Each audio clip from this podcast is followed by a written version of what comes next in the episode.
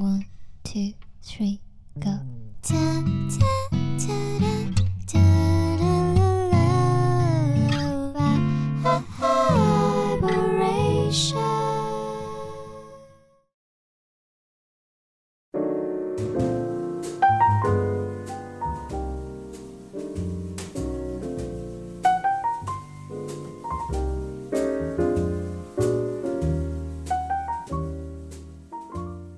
因为太多，耳朵太少。欢迎收听 Vibration 外播音室，我是十一。嗯、不知道你是不是有过这样的经验哦？以前我拿到了一张实体专辑，然后翻看歌词本的最后一页的时候，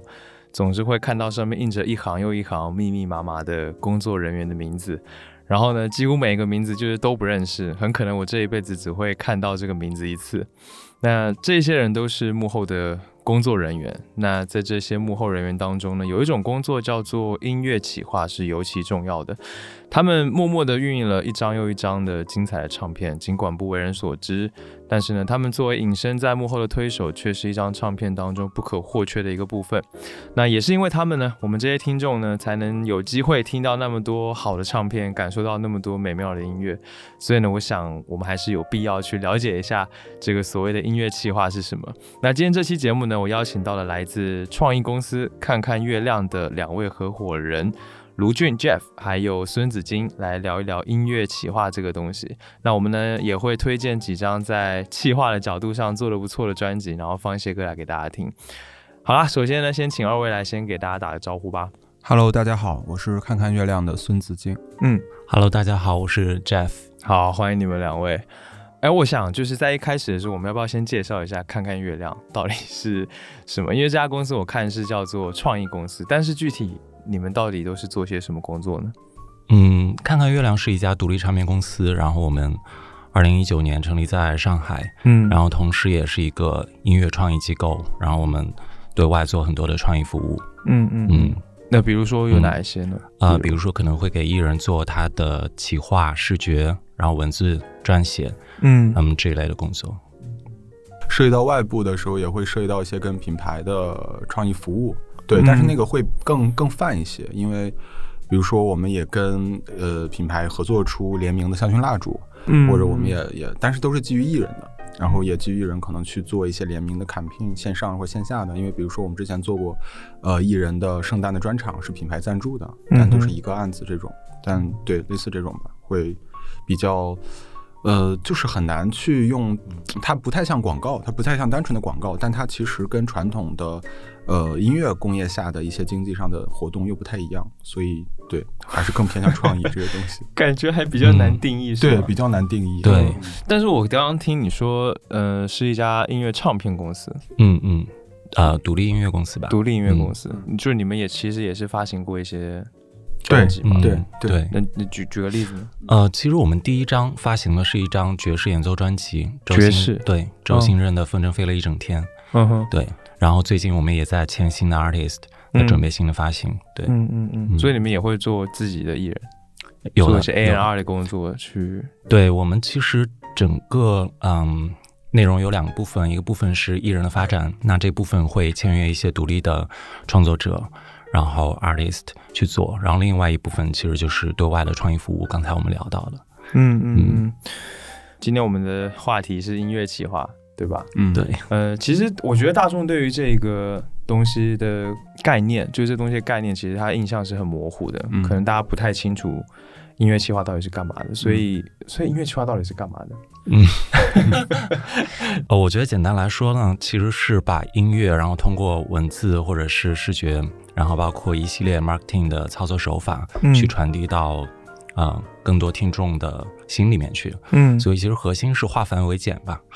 因为很多音乐都是一个情绪向的东西，那大众其实去理解它的时候，它可能对他来说是非常抽象的。嗯哼那其实通过视觉，然后通过可能更具象的文字，大家会更明确地感受到这个音乐作品在表达什么。同时，这个企划我觉得有一些市场导向，也就是说，它是一个有目的性的这样一个规划，让更多的人去了解这个音乐，把这个音乐能传递的更远。嗯，我听你这样说，可能包含两个方面哦。一个，比如说，因为一般来说，我们听音乐的时候，它听的是一种感觉，或者说它嗯传递的东西，它是无法特别用言语去描述的，但可能企划的工作一部分会是要把这种音乐要传递出来的一些信息，把它更具象的提炼出来。嗯，变成文字啊或者视觉之类的这种感觉。嗯，对，是的。嗯，我我我有个印象，就是之前《傻子与白痴》的那张专辑，就最新的那张。嗯。呃，他那张专辑的简介 超长，介绍超级长。对，嗯，这个能不能算是所谓企划在做的事情？啊，对，是的，是的，这个他这肯定是他企划的选择。嗯，对，因为其实傻白也是我们很好的朋友。然后其实他们这张专辑，当时我们看到那个部分。也是比较震惊，就是真的超 真的超级长，我我自己确实坦白讲是没有读完，对，因为有大量的表达，然后但但可能呃来自于乐队成员自己想要通过这个部分去抒发一些在这个专辑想要表达的东西，或者是创作的过程中他想表达的东西，然后信息量会比较大，然后他想都想让乐迷知道，然后选择工作人员可能有一些自己的想法加到几头，然后统一变成那个东西。对对，还是比较震惊，真的真的超级长。所以所以他们这个操作是不一般是不太见到的，是吧？很少。对，因为我看很多专辑的文案，其实看上去会有一种不知所云的部分，或者说一般常规的操作，我我觉得是这样。比如他一开始会有一个简单整张专辑的介绍，然后他会每一首歌每一首歌都会有有一个文案，这是一个比较常规的事情吗？嗯。嗯，对，在之前好像很多华语的唱片都是这样的方式。对，但可能我们主观的觉得这样的方式有点像乐评，但是我们啊觉得这个评论可能不应该来自于企划去描述出来。那我们要传递的还是音乐本身的一个它核心要表达的东西。那其实这个评判呢，我们的认知范围应该是外界去给到的。对，所以过去是很多这样的。呃，操作手法，嗯，但我们最近啊做的比较少，这样，嗯嗯，其实我觉得这是一个很重要的工作啊，就包括我自己在听音乐的时候，我肯定也会，光是听音乐，可能这个感觉不明所以的，嗯，很多时候会是这样的，所以需要去看一下专辑简介，就是 到底这个 这首歌到底表达的是什么样的情感，或者是表达什么样的主题，所以我觉得这个对听众来说应该是比较重要的部分。对，其实这个我其实最近也有想，因为。呃，就是现在可能整个音乐的收听习惯变了，因为我有想到之前我小时候可能更多是通过磁带或者 CD 去听音乐，然后我拿到那个东西，我翻开那个，其实它的文案的介绍大概都是在。第一胚其实就能看到，对，大家我习惯就是可能我先看到那个文字，然后把碟片或者磁带放到机器里头，然后我开始听，然后大概是他在前面就给我一个 intro 的那么一个感觉，就文字部分给我写了一些关键词或者一些情绪的描绘，我大概知道这个唱片是往什么方向走，或者他在讲一个什么样的故事。但其实现在的那个流媒体上那个专辑文案介绍呢，我觉得跟之前有比较大区别，就是 大众来说，我自己观察，可能更多人是他先听音乐，然后听完音乐觉得还不错，然后。他觉得想多了解一些，然后他就把各个信息都点一点，然后点到专辑文案里，就是哦，是这样的一个一个顺序去看，或者是有的人就是可能从文案那个部分，然后他再得到一些信息。但我觉得现在可能按照之前的习惯，先看文案再听歌的人会比较少。这是我觉得还是一个传统的老的一个唱片收听习惯才会有的，所以就说到 Jeff 刚才说的，就是因为我们之前也看到好多的专辑那个文案介绍部分，它有自己的模板一样东西。对，那其实有一些是老华语时代留下的，但其实套到现在的流媒体上，我是觉得可能不太适用，起码不是每一种作品都适用，因为它还在按照实体唱片的方式去写每一首作品是什么，每一首作品是什么，但是可能大众的阅读习惯已经变了。嗯嗯，老华语唱片时代，那老华语唱片大概是。呃，就或者说实体实体唱片时代吧，就还是实通实体唱片时代那些音乐吧。OK OK，确实啊，现在听歌的方式已经发生太大的变化了。那这是一个部分，我觉得更像是呃一种包装，一种嗯嗯在表达，可以这么说吗？更好的去把这个音乐理念传达出去。嗯，对，因为其实在国外好像是没有企划这个概念的。然后我也去问了一些朋友在国外工作的，他们企划的这些工作在国外可能叫 creative marketing，放到这样一个创意营销的这样一个环节。那其实它非常的市场导向，建立一个沟通，怎么样让这个音乐去跟市场的用户去建立一个沟通的渠道。嗯，那这个渠道可能对呃文化产品来说就是一个包装吧。嗯嗯嗯，所以还是比较行销的一个。东西是嗯，我觉得是的。当然，它是要基于音乐本身，对，然后它一定得是好的音乐。如果它不够好，我觉得那个包装也是很无力的。我觉得呃，有一个点还蛮有意思的，就是嗯，我很好奇这当中的一些细节，比如说企划，呃，企划，它会是从头跟到尾吗？嗯，就它具体到底是怎么样的嗯嗯一个流程呢？嗯，这是不是一个比较复杂的事情？对，展开说是比较长，但是从、呃一开始 A N R 定位，那 A N R 定位其实是要判断这个音乐它可能是一个什么样的风格、什么样的受众，嗯嗯那它的音乐的感觉怎么样转化成具体的视觉？那我可能举一个比较具体例子，就是我们自己在做的橘子海的 A N R，那它呃是、A N R 能稍微解释一下吗？嗯简单解释一下。A N 因 R 我觉得它核心的工作。嗯，原本其实是嗯 talent scouting，就是寻找天才，星探吗？是这种感觉吗？有一点，嗯 对对。然后现在 A N R 包含的就非常多了，从音乐制作，嗯然后到呃怎么样把这个音乐传达给呃企划部门，让企划部门去理解。然后说回刚才说举的例子，像橘子海的浪潮上岸的企划，嗯。嗯，我同事啊、洋洋他在主要统筹这个部分，然后其实整个过程我们是整个一个 team work，会从这个音乐的感受，然后到企划怎么去安排它的视觉，然后最终这个文字是什么样的方式来呈现，比如说它是像一个呃有一点乐评式的，还是说像诗歌式的去转化这个音乐的感受，嗯嗯对，然后一步一步有了这样一个视觉文字加音乐的产品的形态以后，会在思考整个 marketing 怎么去打，在什么样的区域、什么样的渠道去投放，然后看到什么样的市场反馈，我们再去做下一步的计划。所以它是一个非常完整、非常长线的这样一个事情。天哪！所以整个企划，我觉得其实就是就 planning 嘛，计划，嗯对。我还我也会很好奇，嗯就是说，就是企划跟音乐制作制作人，或者说嗯音乐企划、这两者之间的区分到底是怎么样的？嗯，音乐制作人的话，他更多是还是在音乐本身，嗯他可能会呃思考这个乐器要怎么录制，然后怎么样把这个 demo 变成一个更行业标符合行业标准、嗯更对感觉的这样一个完整的音乐作品。对，但企划的话，它更多的是在这个音乐产品后端做出来以后，然后去思考怎么样去 package，怎么包装。嗯嗯嗯，这个过程当中有没有可能企划会嗯。干涉到音乐的创作呢？哦，我觉得对这个问题就还挺好的。我觉得可能会分两种，有嗯有一种企划可能在早期会介入的比较早，那它非常非常市场导向，就是可能市场我现在有一个什么样的趋势在红，什么样的风格，EDM 也好，或者是 Trap 也好，嗯那我希望这个音乐它有这样的元素，对，那制作人可能会就是跟着这个思路去做。这个可能嗯是在像像偶像嗯会多一点哦，但这个是不对的，对，嗯哇，这是不对的。这肯定是不对。嗯，怎么说？嗯嗯怎么讲？我是觉得，即使是偶像音乐来说，还是希望那个通过人自我的那个表达，嗯就是他可能自己不并不是一个音乐创作者，但是他肯定是有自己想要表达的话。就是我是想要表达我是作为一个呃青年人的生活状态，嗯还是说我愤怒，还是说我的爱情观，他大概是有自己要表达的东西。那通过基于这个表达去做企划，那可能风格上也可以用到 EDM，也可以用到 Trap，这些东西都 OK。但是他还是要基于表达，就哪怕他不是创作者，他也要基于表达。但肯定不是说市场上说 OK，现在 Trap 非常火，那你也要写个 Trap。然然后那个人，但可能那个人很文静啊，就是他非常的文文静，然后呃他不适合他不做适合做，嗯然后他就很懵，然后就就硬憋，就想啊我我 trap 是什么，我听我去了解。那可能市场现在大概都是这样子，嗯嗯，但这样作品出来一定就是有问题，因为他跟那个人就搭不起来，因为最终在台前演绎，包括录制那个人，还是要艺人本身，但艺人本身他就不是那个生活方式，嗯然后他就很难受在那个状态下。对我们其实听过大量这样的作品，在现在在在线上，对，嗯但这样的方式我们搞下来就是不太健康。嗯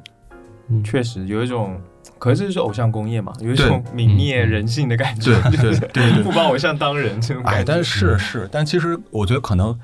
呃，客观来说比较难的是，因为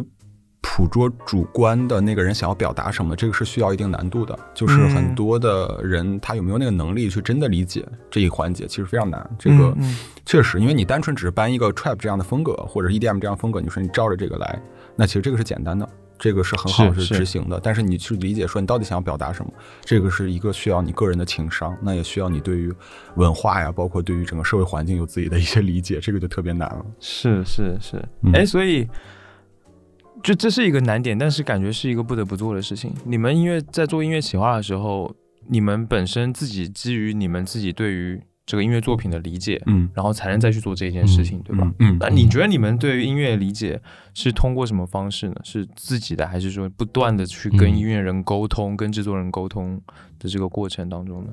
嗯，我觉得大量是要跟音乐人沟通，去理解，其实是在提纯他的思考吧和他的感受，然后那我们浓缩成可能几个关键词，那我们会再基于这个关键词再去看市场能不能理解它要表达的这个东西。那如果它是有点晦涩的，那我们怎么样再把它简化一点，然后深入浅出一点，让大家去理解这个作品。嗯嗯，这工作感觉是挺困难。对对，嗯这工作其实挺困难，就是具体到跟艺人沟通，然后那个沟通其实跟我们这样在这聊一个事情的沟通可能还不太一样，就是、啊就是跟艺人沟通，可能呃很多东西聊的会比较。就是比较抽象。简单来说，经常会问的问题就是你的童年大概是个什么样子？对你小时候是一个什么样的生活状态？然后可能问到这种，但可能并不直接导向这个专辑本身要表达主题。但是通过这样的方式，我们试图去了解这个人他到底在要表达什么。通过音乐，可能他说的很多东西不一定能用得上，但是在这个方式里头，你可能会逐步去了解这个艺人他在他的说话的习惯，嗯然后他的价值观、他的人生观，但这些东西是能帮助到你去做这个企划的，这个就特别难，就甚至有一点像心理医生那种感觉。我我自己有时候觉得，你的童年是什么样的？对，因为可能我在我们 team 里头更多负责的是 marketing 跟品牌打交道这些，然后 Jeff 跟杨他们更多。当然有时候观察的时候，我就看他们跟艺人聊天，就会觉得好像就有时候像谈恋爱，有时候像家人，然后有的时候又像朋友之间那种喝完酒那种深夜那种对谈，我觉得还还确实是挺难的。对，Jeff 怎么、嗯你觉得怎么样？就是这个、嗯嗯。这件事情对你来说，确实比较消耗，精神上比较消耗，因为你要深入的走进一个人的世界，是要大量的沟通的。那这个沟通里面，其实对我来说可能有好有坏，我不一定是完全能理解这个人的生活方式，但是我会哦试图理解。对，但是有时候听多了，就会被带入他的那个世界，嗯去感同身受，然后去理解他的这个音乐，把自己就我们会经常说把自己扔到这个音乐的世界里面，这个情绪的世界里面，那会有一些痛苦，对，嗯，然后我觉得最痛苦那个点是要在这个情绪的理解上。跟市场的理解上，非常感性和非常理性的两端来回掰扯，嗯。这样 取得一个平衡，对对对。哇天哪！这个哎你所以你嗯。算是一个比较共情能力比较强的人，嗯这肯定需要大量的共情，我需要对对，我我觉得我算是共情能力比较强，但是我在有意识的把这个事儿就是收缩一下，对，因为共情太多，我觉得消耗也也是非常大的，嗯有时候不会怎么说呢，嗯，不会得到一个特别理性的判断，虽然虽然我感同身受了。对，但这个对我们现在做出面对市场的这个判断决策是不是对的，那其实不一定。嗯，啊，真的挺困难的。所以在这个过程当中，你有没有遇到过什么，就是你真的完全不理解这个人在干嘛的音乐人？嗯，我觉得目前还没有，目前还没有。目前还没有。嗯对，大家都比较正常，是不是？对，我觉得可能因为我们合作的创作人还都是他有很好的创作，那通常很好的创作，它是有一个明确要表达的东西，它才会是一个好的创作，它听起来不会是一个非常模糊的一个作品，没想好的一个作品。嗯嗯那其实它不模糊，那就是会更容易理解他要他要讲什么。嗯，这个跟这个音乐人创作的作品本身的所谓种类会有关吗？曲风流派之类的？好的创作者，我们觉得是共通的。嗯嗯，就是他们都是有自己，就音乐风格其实不重要，就是我们能够就是基于个人的一些音乐审美吧，或者一些音乐收听习惯，然后我们能大概的判断什么样的作品是我们的主观角度上会觉得它是好的，然后嗯他是好的创作者，然后基于这样的方式，我们觉得可以展开下一步的沟通，然后前一步是有一步筛选的，我们选择去服务他也好，或者去跟他合作，然后去进行后面的企划的工作，这样的话会比较顺一些。那嗯如果说就是很多创作者，我们第一步判断他这个东西就有问题，然后就他一不是我们喜欢音乐，二我们可能判断他本身就创作能力上就并没有很强，或者他就不是一个创作者，那我们可能会选择就不去碰这样的工作。嗯对，因为这样的话到后期肯定会有问题，就是嗯，艺人也会很懵，就我们也很难受。对，这样是有点硬做的感觉。对硬做的感觉，我们还是尽量避免硬做吧。就是我们可能从呃大的唱片公司独立出来，单独自己做一个公司，其实呃，当然有的时候就在资源上或者钱上会比之前少很多，但是其实最幸福的事情就是你有自己这个筛选的这个权利。对，嗯其实更多时候我我说再白一点，就是我甚至我现在也拥有了就在朋友圈里我发什么音乐的这个权利，因为之前你在大的公司，可能你的 leader 跟你说你你 他发了，哦，他对他看不起你听的音乐，就不是他不是看不起我的音乐，就是公司发行嘛，公司每天有很多发行，然后每个人派任务就说转发一下，对，然后哦你听了一下就觉得哦这个不行啊，这个这个完全不行，但是你又没有办法，所有的人都在转，那你说你转不转？但现在我觉得，我觉得我有这个自由，就是我觉得我觉得不 OK 的音乐我就不会转，甚至包括行业里的一些好的朋友也好，或者是前辈也好，他有的时候会拜托你说你觉得听听怎么样？但其实，嗯，我有时候也会很纠结，就是要不要，因为人是很好的人，但是我我最后想一下，就是还是呃以作品为主。对，以作品为主，但这个可能坚持有点傻，但但我目前还是觉得想想坚持这样的一个稍微有一点洁癖的一个朋友圈选择吧，因为我总是觉得，可能对于创作者来说，或者对于一些认可看看月亮价值的人来说，他们会会在意你到底在分享什么样的音乐，嗯所以我这方面还是会比较注意一些。嗯嗯嗯，有点自己的追求，对对，嗯因为其实自己的要求。对，因为创作者其实他也会看，就是如果你是一个那种万金油似的，就是你跟谁哪个人都说啊，你的作品非常棒，你的作品写得好，你的作品，他其实创作者一眼他就能看出来，就是嗯你是假的。然后他一旦觉得你假呢，他就会呃关上跟你沟通那扇门，就你套不到他最真实的想要表达那些信息，中间会隔一层东西，然后大家就隔这个东西再往下推进，那就出不来好的结果。然后他判断你的过程就是，他也在看观察你的生活，然后观察你的朋友圈，日常的跟你沟通，他觉得这个人 OK，他懂我的音乐信任你，对，然后他就把自己敞开了，然后那这个事情就可以做。对，很多时候是这样。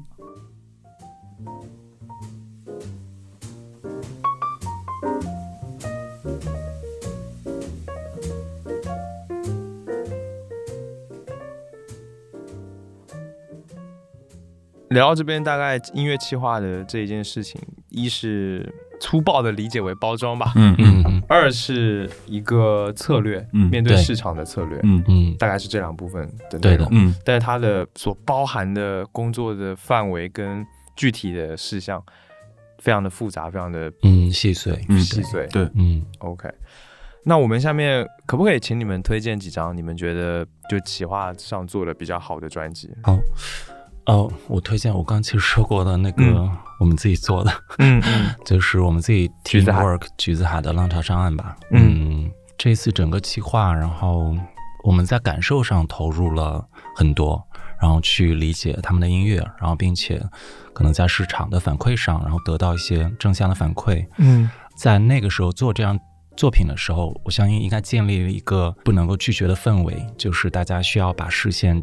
转移到呃《橘子海浪潮上岸》这张专辑上去听一听嗯他的音乐是什么样的。然后想推荐的歌是《夏日舒适》，夏日舒适。嗯嗯嗯。呃，其实橘子海最近也刚刚发了新专嘛，对算 EP 吧对 EP，，EP。嗯，嗯，这张专辑跟你推荐这张《浪潮上岸》其实还挺不一样。对，因为他们的音乐在呃现在会更回归英伦摇滚一些，但在浪潮上岸的时候是有一点 dream pop，有一点对。呃自赏的，嗯。对，那会更氛围感一些。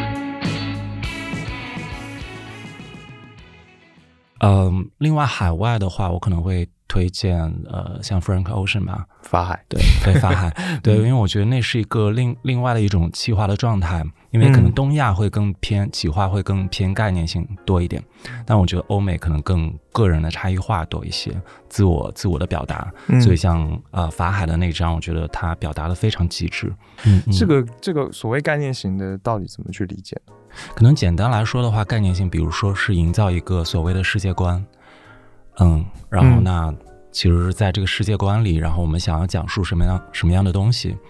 那可能像呃国外的话，我最近在听 Little Things，嗯，他他的东西我觉得更多就是输出自己的观点，然后他没有想要营造一个呃虚拟的一个空间或者想象的一个空间，哦，对他会更回归自己要讲的事情。就是更加的私人，对，更私人一些。对，但国内的可能要营造一个大的主题，然后在这个主题，我觉得有这个倾向。当然，国内也有这种自我表达，做的非常好的。嗯嗯嗯嗯。但是怎么说呢？我觉得可能偏偶像一点，然后偏如果考虑市场多一点，那还是会去思考那个概念是不是能让这个市场理解的比较快，是不是适合当下的年轻人。嗯嗯。你觉得他们的企划在这？当然，国外没有所谓企划嘛，就是他们在，嗯，这个概念的表达上，他们大概用了什么样的方式？我觉得他们会呃用非常强的视觉，然后非常个性化的视觉。它其实是有一点不 care 市场的，在我看来，嗯，但是那个也许是那个市场包容度会比较好。另外，也也许在它分发的这个过程中，然后大的像 DSP 这些呃 Spotify、Apple Music 这平台，他们也认可这样好的音乐，嗯，所以其实给到了。有个性化的东西，让更多的人听到，所以我觉得这是可能跟东亚，然后跟国内去做这些概念性的唱片是有点不一样的地方。不一样的，对，嗯。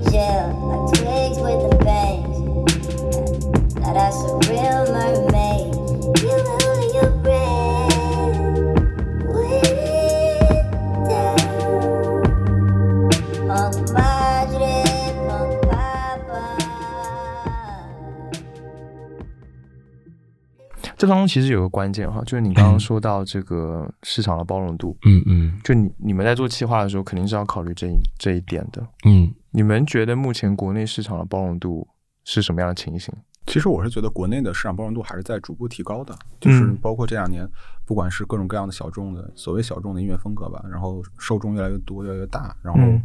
呃一些乐队也好啊，rapper 也好啊，然后他们的。就是经济回收啊，包括市场反馈都越来越好，其实还是能看得上包容度在在变大的。包括头部的一些偶像也好，或者主流的歌手也好，他们在尝试更多呃新的音乐风格，包括小众的音乐风格，去跟这些底下面音乐人去做合作。然后我觉得这个还是能看出一些好的迹象的。对，说到这个，我刚我突然想到一个，呃，之前也就前一阵子，去年那个 TMEA 的那个所谓十大热门歌曲，嗯嗯嗯你们觉得那那样子的音乐，嗯嗯它是怎么成为一个热门的？嗯。你觉得他们有做什么样的企划吗？啊，那肯定是没有企划的。那我觉觉得可能可能平台的推送、推流这些更重要吧对。然后呃，他那个音乐怎么说呢？它的门槛比较低，然后可能下沉的比较快。嗯那它在流量上当然是好的。那它流量好是不是就叫热歌？嗯，就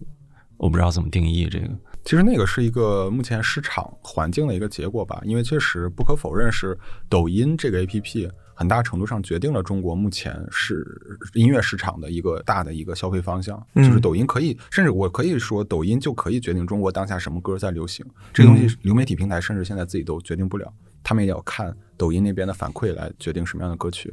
能够火，这个很现实。但是我们呃这一年反正创业也在思考这个问题，但其实思考下来就是，包括你说到这些这十大歌曲，就它当下肯定是有巨大的版权价值。嗯那我们为什么还要坚持自己的信念去做我们认为好的音乐？那除了呃所谓的这个主观上的这些这些底线啊、操守啊，在精神上这些洁癖啊这些东西之外，我觉得更重要一点是我们还是觉得好作品它是留得下来的，嗯然后它的回收可能会滞后一些，就是它可能在一年之后会火，两周、三三年之后火，它的但是它的可能性一直存在。但是像你那个那种十大金曲，所谓十大金曲，我觉得有大部分的作品可能就是当下，它可能在呃长的话三个月，然后再长一点，比比如半年。但是你说，比如说那种歌曲两年之后，然后还在被市场认可，还在听，还在流行，我觉得不可能。嗯嗯，这也是为什么就是像周杰伦他们那些孙燕姿那些作品，就反复的在抖音还是会火。嗯嗯，就是还是好，但是我我不相信那种。呃，什么一起学猫叫啊，什么东西的那种作品，就是可能过了十年，它还在华语的市场上，然后还在是金曲，我觉得不可能，这是不现实的。嗯对，其实现在已经过，就有所谓抖音金曲这个概念，我觉得已经已经过去很多年了。这个结果是能看到，就现在其实当年很火的，就比如一起学猫叫，其实现在提到这名字，大家都觉得很古早了。就这个好像很多年已经没有，也很长时间没有人提到这首歌了。觉得过气。对，那当年也是大街小巷，到处都是。对是，是 OK。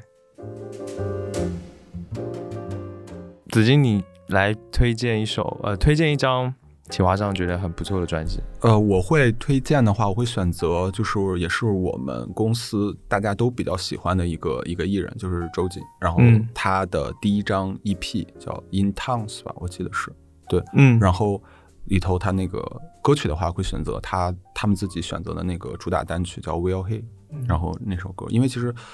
周记的话，他是一个首先周记是一个非常棒的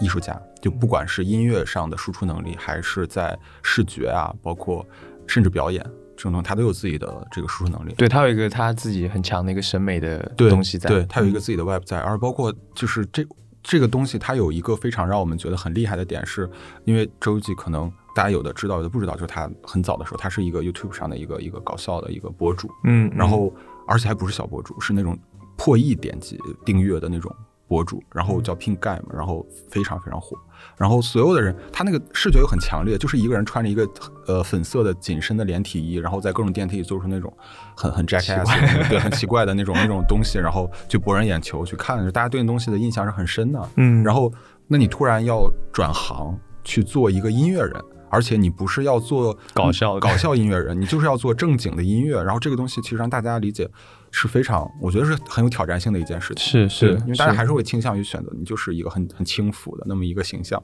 那他第一张 EP，我觉得也不能说完全解决了这个问题，但是是很好的一个尝试。嗯，然后定了一个调，在周杰后边职业生涯就走就非常稳。嗯因为这张 EP 其实我们能看到它，比如它的音乐风格，它其实是一个 R&B 的东西，但是它融合了一些 Lo-Fi 啊，然后包括 Tree Hop 这种东西啊在里头，然后嗯表达情绪又比较 emo 啊、down tempo 啊这些都有。但其实这些东西呢，目前二零。啊，二二年的市场来看，其实不稀奇，就很多的欧美音乐人，甚至国内音乐人，大家都在按照这样的东西在在做自己的音乐。但其实二零一七年的话，其实那个时候，我觉得周记他们算是这种创作音乐创作风格的一个开创者，就他引领了市场往这个方向上过渡，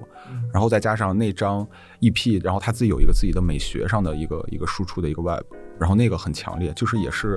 有一点写点风格的那种赛博朋克的那种那种视觉，就是他自己的照片，然后加上一些后期的一个二次创作，嗯，然后整体的视觉冲击力非常强。然后那个视觉风格其实现在看也不稀奇，但其实当年也都是非常先锋的。我觉得他很成功。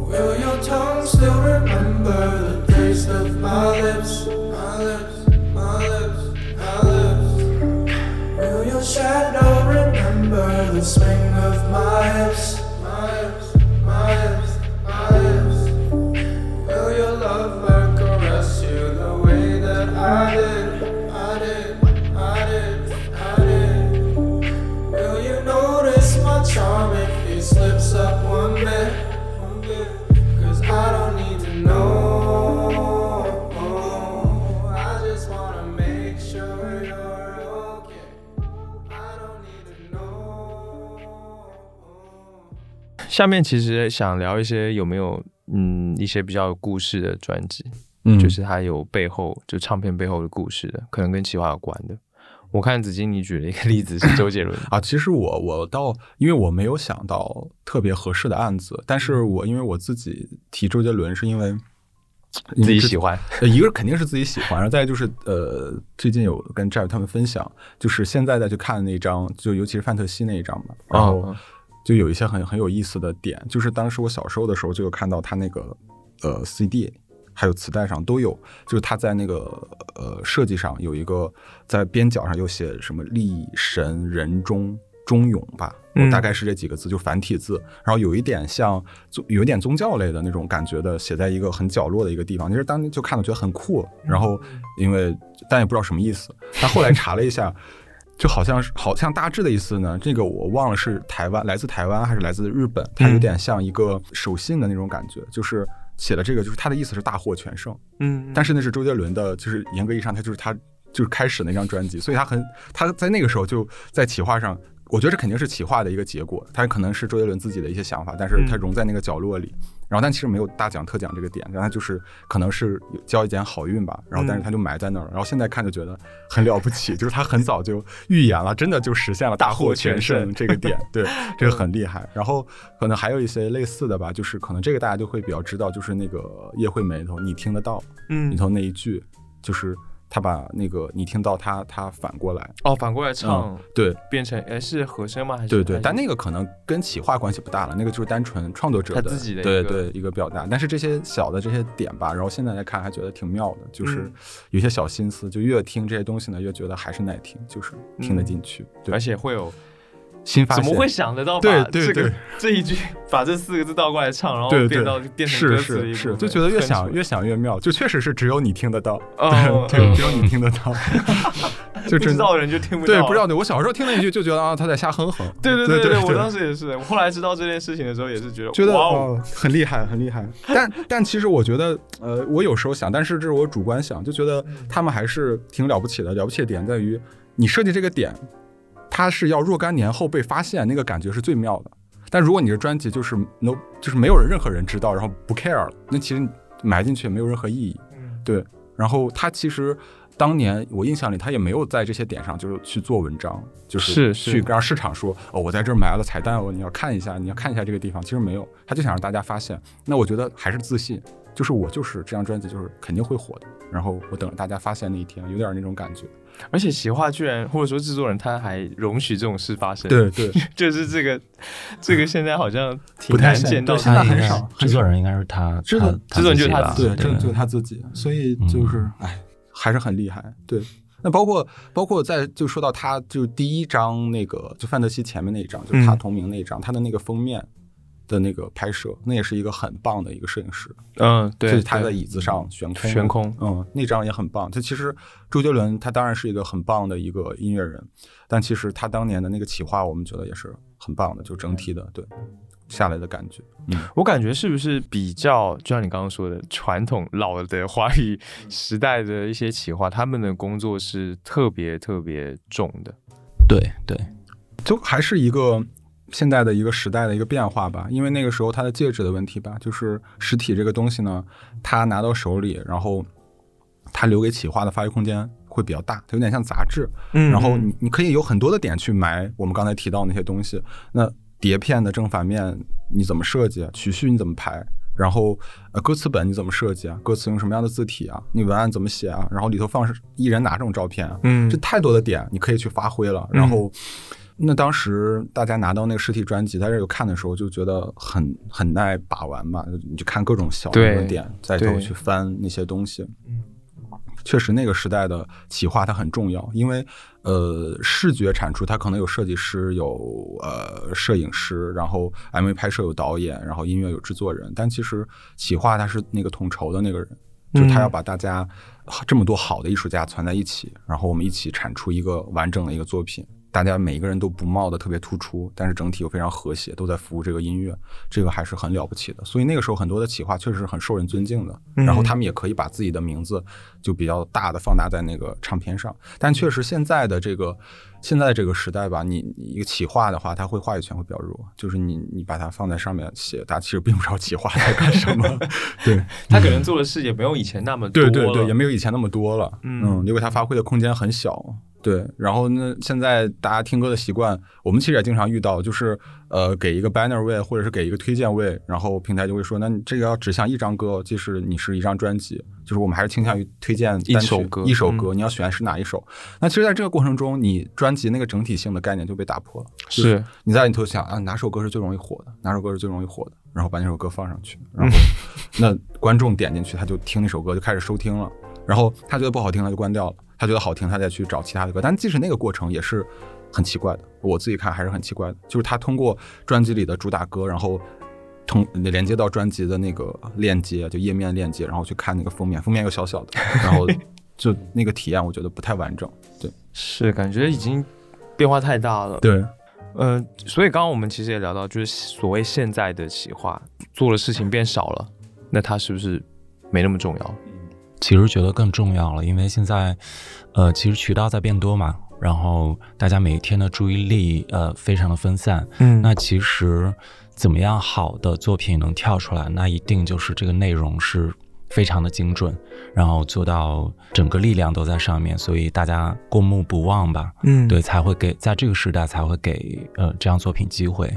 嗯。补充 Jeff 那个刚才说的，就是企划，我们觉得依然是重要的，因为它在市场跟创作者之间是一个桥梁，它还在帮创作者去转译。因为现在的整个大的版权政策也好，或者环境政策也好，其实对于创作者来说，我把歌曲上架发行这个事情并不困难，我可以直接跟平台对，我可以直接跟平台去聊我怎么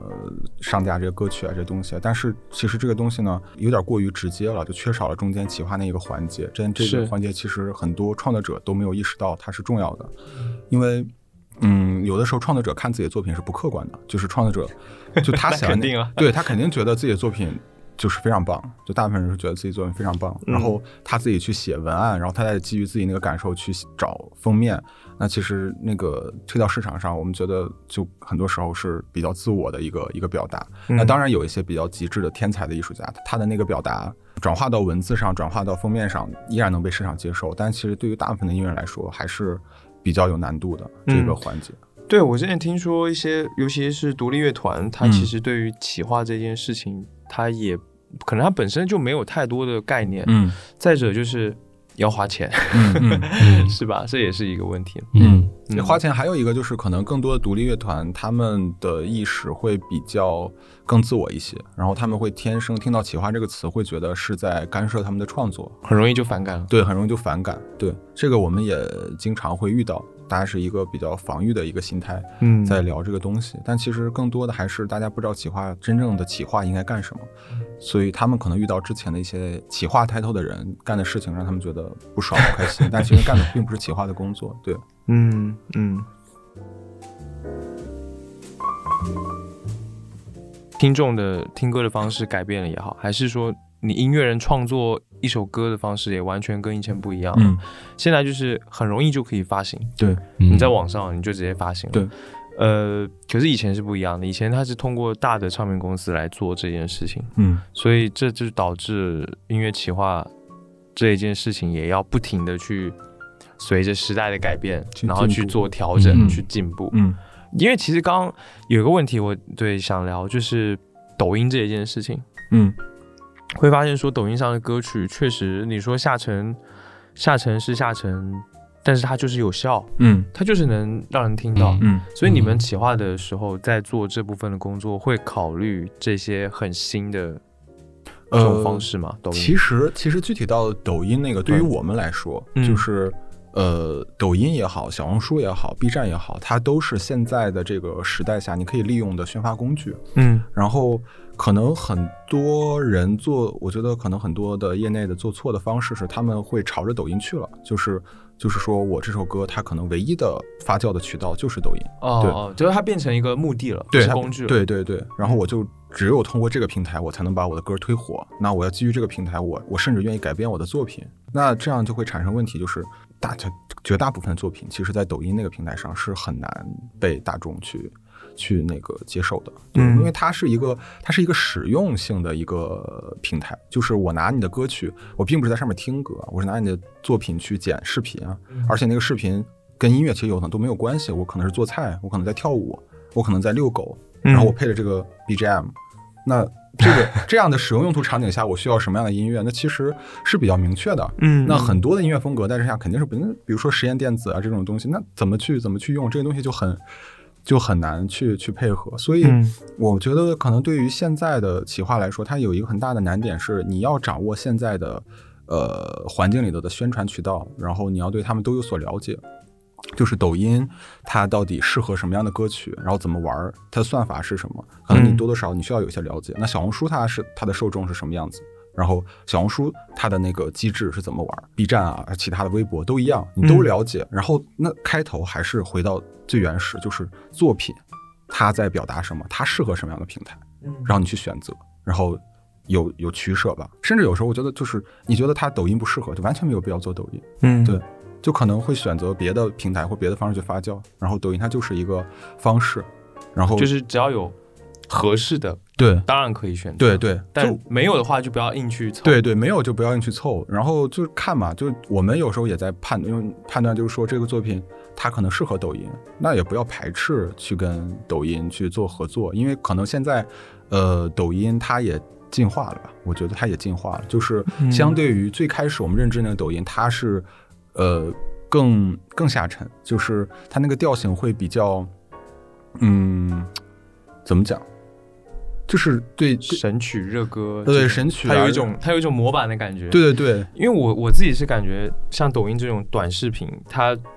一个视频顶多两分钟，顶多了，嗯已经很长了，两分钟，可能十几秒的视频，嗯但是当中的歌曲。你肯定是最吸引人、最抓耳朵的那种、对对对那种旋律、那种那种制作、那种东西。嗯。那这种东西，它跟大多数的创作感觉是不太一样的。是对，是，它那个场景下有很多的对歌曲的限制吧，就是肯定是哪一类的歌曲是有一些方式能够在抖音上火的，嗯。那我们也能听到，就包括一些我们知道的独立音乐，就是之前有看到那个 Two Door Cinema Club，他的啊。歌的在 TikTok 上很火，但其实并不是歌火了，是前面那个。那个前奏的那个部分被拿来做了一段那种那种视频翻拍的模板，那个火。然后这样东西其实你说你去怎么去设计，怎么去想，对，你怎么能想得到大众会这么去用这个歌曲？嗯对嗯，所以就可能是刚刚好合适。对，刚刚好合嗯适。对，嗯然后可能现在现在就反正说回来，就是抖音它可能现在它进化的点就是它上面既有比较大众化下沉的内容，但也有一些小众的。呃，内容在出现，就是我最近也有在抖音上看到有一些艺术家在做自己的抖音账号，然后订阅量也不错，嗯在上面发一些，甚至他发了声响，就他在剪自己的那些动画，嗯，然后就动画讲的都是很抽象的一些哲学的一些感受，然后配上了声响的歌，然后呃点击量也不错，然后就也有受众。那其实点就在于可能越来就真正意义上大众在进入抖音，就比如说可能十三亿中国人、十四亿中国人头，他可能百分之六十的人都在这上，那它覆盖人群太大了，嗯什么样的内容在这上面都有市场。那我觉得这个时候抖音其实就变得没有之前那么 没有之前大家想的那么对对对那么不堪了，对那么不堪了，对。OK。你们希望大众对音乐企划的认识是怎么样的？嗯，希望的话，对，嗯，其实希希望是大家知道会有这样一个环节吧，嗯呃，这样一个环节存在，可以让这个音乐被更多人听到，然后让这个音乐有一个更丰富的想象空间，然后大家能真正理解这个音乐是呃要传达什么。嗯对，其实对就是这样。我我我其实我个人觉得这个问题，我可能我们希望有两个方式，一个其实大众有知道有企划音乐企划这个工种，然后同时知道音乐企划这个工种能做什么，嗯然后呃这一点关键是我们希望有更多的年轻人愿意尝试哦来做这对来做这个工作，是的，太缺人了吗？对，真的太缺人了。就是呃，很多时候，因为我们想要的那个音乐企划内容，在行业里很难找得到，就是嗯，因为行业里传统对企划理解都有点偏差，然后他在那个流程。流程化作业的那个环境里，已经养成了一些固化的那种思维，哦，然后没有突破，对，到我们这里他就很难适应，所以我们希望更多的年轻人知道有这个工作，然后他能够发挥自己的创意在这个工作上，并不是只是机械的去写写文案，或者是联系联系人做封面这种，嗯，然后嗯。也有不错的商业上的就是回报吧，然后他们愿意参与到这个工作里，然后。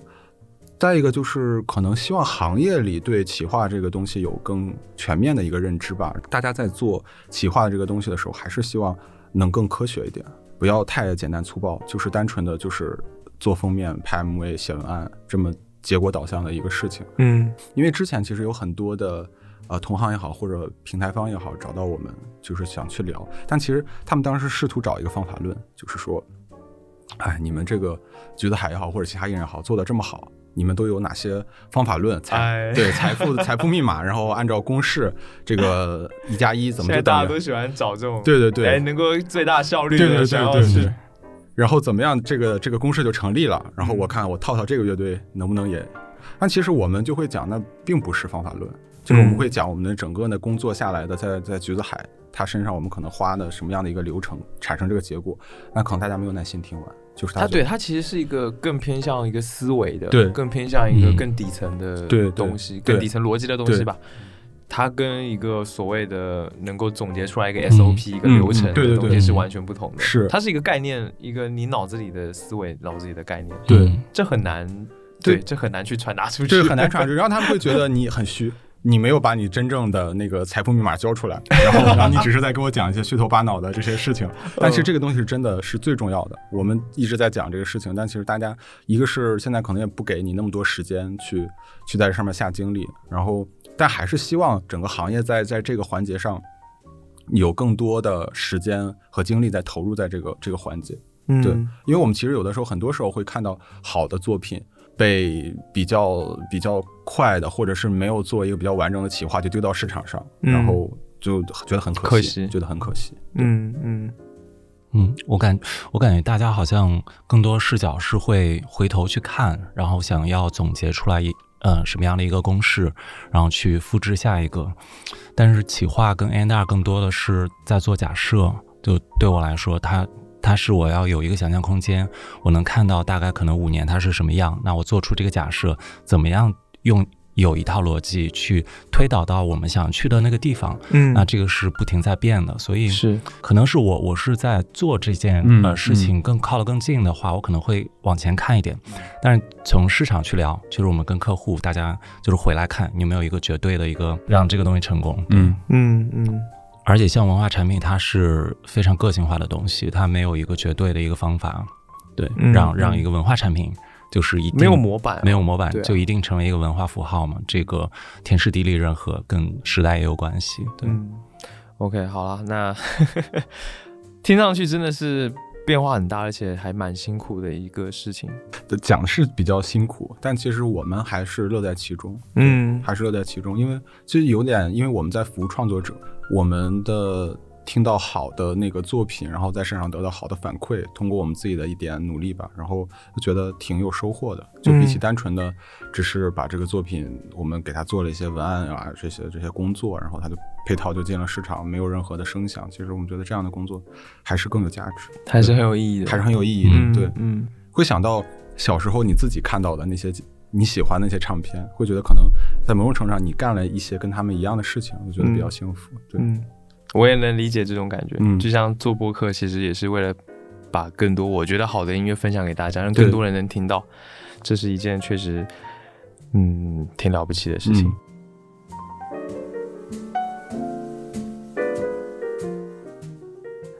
好啦，最后我们来推荐两，那你们两位推荐一下最近喜欢的歌好吗？嗯、Little Sims a Woman 嗯这首我最近一直在听，因为小史密斯他他非常的敏感，然后他也非常的自信。我觉得他的作品里面兼具了表现出这两种不一样的性格吧。嗯嗯，然后嗯音乐也做得非常细致，然后律动也很好，所以推荐这首。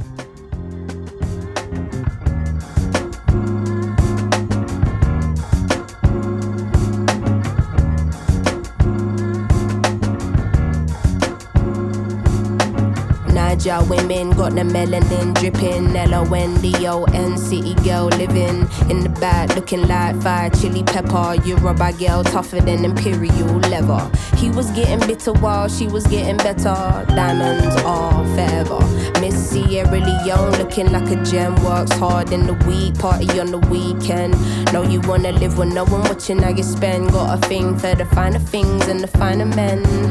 Miss Tanzania, she a do or die. Says she wanna know more about the Sukuma tribe. We hit the zoo once wasn't enough. Got an ocean full of knowledge, you could scuba dive. Miss Ethiopia can play so jazzy. They sit you down to school, you want Selassie. Tell them you're not nothing without a woman, no. Woman to woman, I just wanna see you glow. Tell them what's up.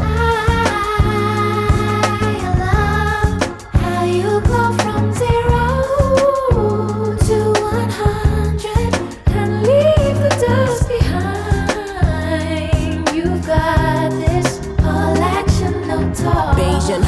know you repping for your country. Sun kissing your brown skin, looking like money. Says she focusing on being an accountant. When you have beauty and brains, they find it astounding. Why she been getting it on her own, 然后我会推荐一个新的音乐人叫 Going Right，、嗯然后嗯，红衣女孩或者是红色女孩，就大概是这样。她其实嗯，倒没有具体哪首歌，但我觉得其实大家她的所有的单曲，大家都可以去试着去听一下，因为我觉得 Going Right 就当时给我非常好的一个感受，就是它是一个非常新的一个当下年轻人的一个表达，因为嗯它跟它看上去是一个呃 indie band 的一个一个这么样的一个音乐风格走向，但他其实是一个人嘛。然后包括他是不是在，还是他没有在讲，还是在讲老一套的那个摇滚乐表达那故事，就是他没有那么大的使命感。我从他的音乐里头，他就讲的就是他当下的他的生活的感受，嗯然后。呃，年轻人在在说什么，然后情感的关系啊是什么，就讲的其实都很小的一些课题，然后但是表达的非常有力量，然后包括他的音乐创作上感觉也没有呃所谓的风格化的那么的固化，就是他什么都用，就是我合成器我也用，然后完了之后可能我有时候还用一点点 hip hop 的东西进去，嗯。然后整个下来我觉得非常新，我觉得可能未来的年轻人会越来越靠近这个这样的一个创作走向，就大家就是 fusion 就是我我喜欢什么我就会用什么未来肯定是 fusion 的对对更自由一些没有之前呃更更明确的所谓风格啊或所谓表达课题的那些东西嗯嗯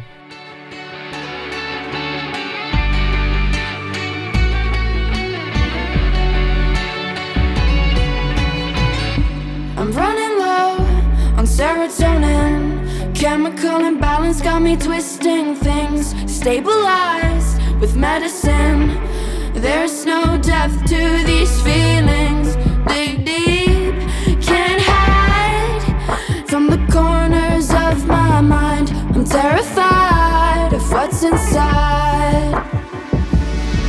I get intrusive thoughts like cutting my hands off, like jumping in front of a bus, like how do I make the stop when it feels like my therapist hates me? Please don't let me go crazy. Put me in a field with daisies, might not work, but I'll take a maybe. Oh, been breaking daily, but only me can save me. So I'm capitulating,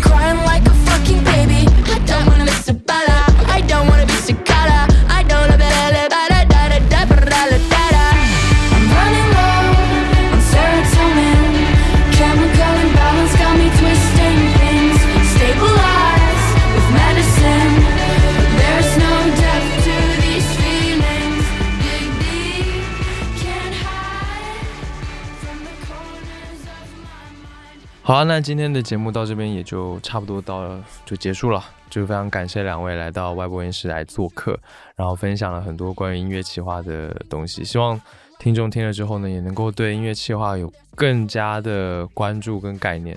嗯，我觉得这还是一个很重要的事情啦，就是真的是有很多的企划能够让好的音乐作品变得更好。好啊，那今天就到这边吧，谢谢两位，好，谢谢拜。拜。嗯，拜拜。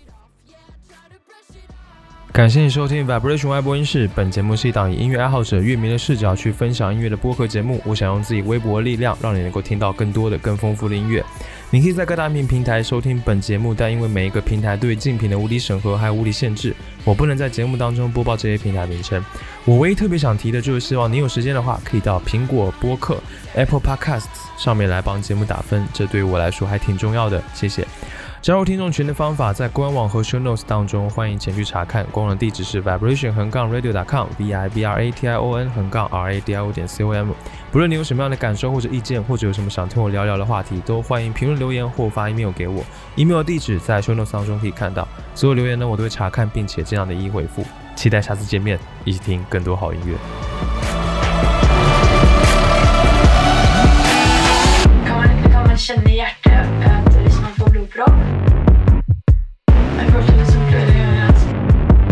slutta å slå. Sånn at, eller sånn at jeg følte at jeg ble et sånn tom og rar i kroppen.